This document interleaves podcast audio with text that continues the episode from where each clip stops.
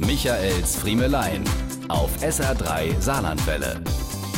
Fünfmal schon war ich mit von der Partie beim Saarländischen Literaturfestival im Saarschleifenland. Von Anfang an durfte ich mit meinen Friemeleien dabei sein, wenn im Herbst in Merzig und Umgebung gelesen wurde.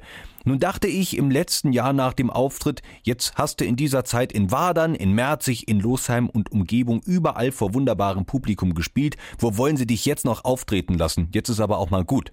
Aber der Veranstalter hatte einen Trumpf im Ärmel. Er wusste offenbar genau, wie man mich auch für dieses Jahr wieder locken konnte, denn er schrieb, würden wir uns freuen, wenn Sie dieses Mal für uns in der Saarlandhalle auftreten würden.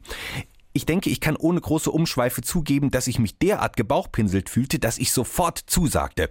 Zwar treten in der Saarlandhalle heute ja nur noch Köche und Hundetrainer auf, aber trotzdem reizte es mich, dort auf der Bühne zu stehen, wo schon Gottschalk, Sting und Udo Jürgens für ein volles Haus gesorgt hatten. Letzteres zweifelte ich für mich mit meinen beiden schmalen Büchlein zwar ein wenig an, aber der Veranstalter meinte, er sei sehr optimistisch, was den Vorverkauf anbelangt. Als es dann kürzlich soweit war, stellte ich schnell fest, wie er sich da so sicher sein konnte.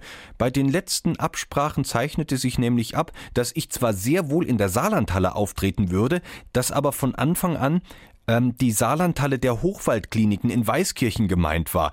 Und die war proppevoll, bis auf den letzten, der 98 Plätze. 40 Prozent Saarländer, 60 Prozent Patienten, also rund 40 Barzahler und etwa 60 Krankenkärtchenbesucher aus dem gesamten Bundesgebiet, die zwar den Friemel nicht kannten, aber dachten, dass sie an diesem Abend vielleicht eine nette Kurschattenbekanntschaft machen könnten.